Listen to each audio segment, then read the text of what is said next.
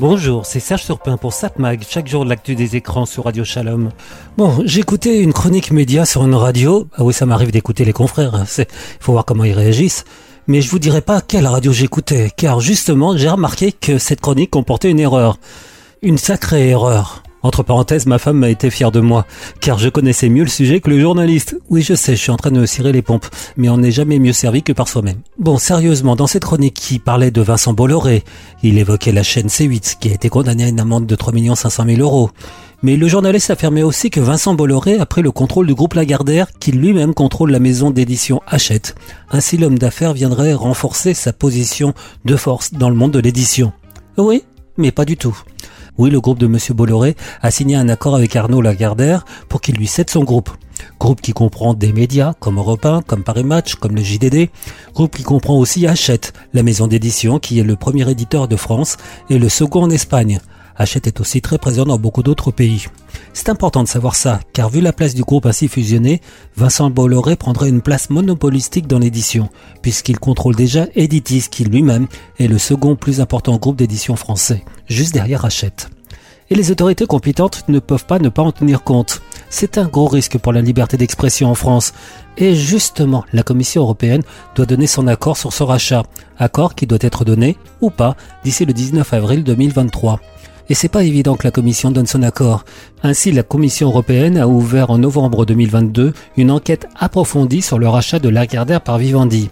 Au terme de son enquête préliminaire, l'exécutif européen craint que l'acquisition d'achète par le groupe de Vincent Bolloré ne réduise la diversité, l'accessibilité et le caractère abordable des livres en langue française. La Commission redoute qu'en acquérant Lagardère, Vivendi, donc Vincent Bolloré, devienne le premier acteur du secteur de l'édition de livres en langue française, ainsi que le principal groupe intégré présent sur ce marché. Et ça, c'est un risque, puisqu'on a déjà des exemples de problèmes posés par cette position. Ainsi, Editis a refusé de publier un livre de Guillaume Maurice où il égratignait, avec humour, Vincent Bolloré. Du côté de la liberté d'expression, on fait mieux. Et la règle, la loi même, dit que la fusion envisagée ne peut pas être effective tant que les autorisations ne sont pas publiées. Il ne doit pas y avoir de contact ou d'interaction entre les deux sociétés. Ainsi, par exemple, TF1 et M6 qui voulaient fusionner ont bien fait attention de ne surtout pas discuter du futur et de donner des avis sur leurs sociétés respectives tant que l'autorisation de rachat-fusion n'avait pas été donnée. Ils n'en avaient pas le droit et ils ont respecté la loi. Vincent Bolloré, lui, bah, il se croit au-dessus des lois et il n'attend pas l'autorisation de fusion qui doit venir de Bruxelles. On voudrait braquer la Commission européenne qu'on ferait pas mieux.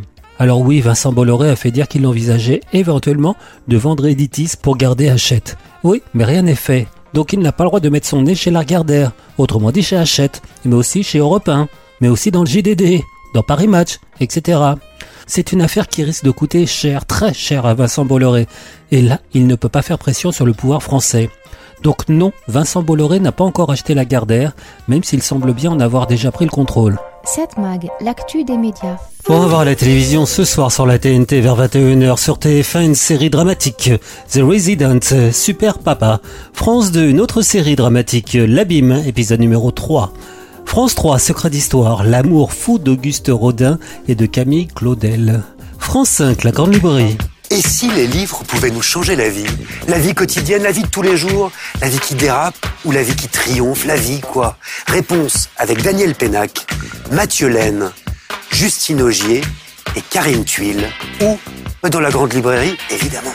La grande librairie, en direct, mercredi à 21h sur France 5. Arte propose un film d'Arnaud Depléchin de 2017 qui s'appelle Les fantômes d'Ismaël. C'est avec Mathieu Amalric, Marion Cotillard, Charlotte Gainsbourg, Louis Garrel. Alors qu'il s'apprête à filmer le portrait d'un diplomate, un cinéaste voit sa vie bouleversée par le retour d'une femme aimée qu'il croyait morte. Vous êtes Sylvia La compagne d'Ismaël? Oui Je suis sa femme. Carlotta. Je crois que j'ai vu Carlotta. Ne me parle pas de Carlotta, je veux plus entendre parler d'elle. Elle est en vie. Elle t'attend en bas. C'est moi.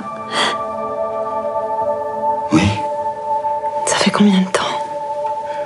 21 ans, 8 mois et 6 jours. Donc le film d'Arnaud Desplechin sur Arte ce soir, Les fantômes d'Ismaël. Vous pouvez le regarder en direct, mais aussi en replay, puisque Arte le propose ainsi. Mais je crois que je vais vous conseiller de regarder autre chose ce soir. J'ai envie de vous conseiller de vous détendre. En regardant sur M6 le retour de la nouvelle star. Oui, oui, elle revient. Pour deux émissions exceptionnelles qui vont nous replonger dans l'univers des années 2000. Eh oui, c'était sur M6. On a pu découvrir euh, des chanteurs, des chanteuses comme Julien Doré, Amel Bent, Christophe William ou encore Camélia Jordana. Je vous parle d'un temps que les moins de 20 ans ne peuvent pas connaître. Bonjour ami. Vous êtes quoi ça Ukulélé. Bonjour. Vous êtes Amel Bonjour Amel. Vous appelez comment, jeune homme Christophe.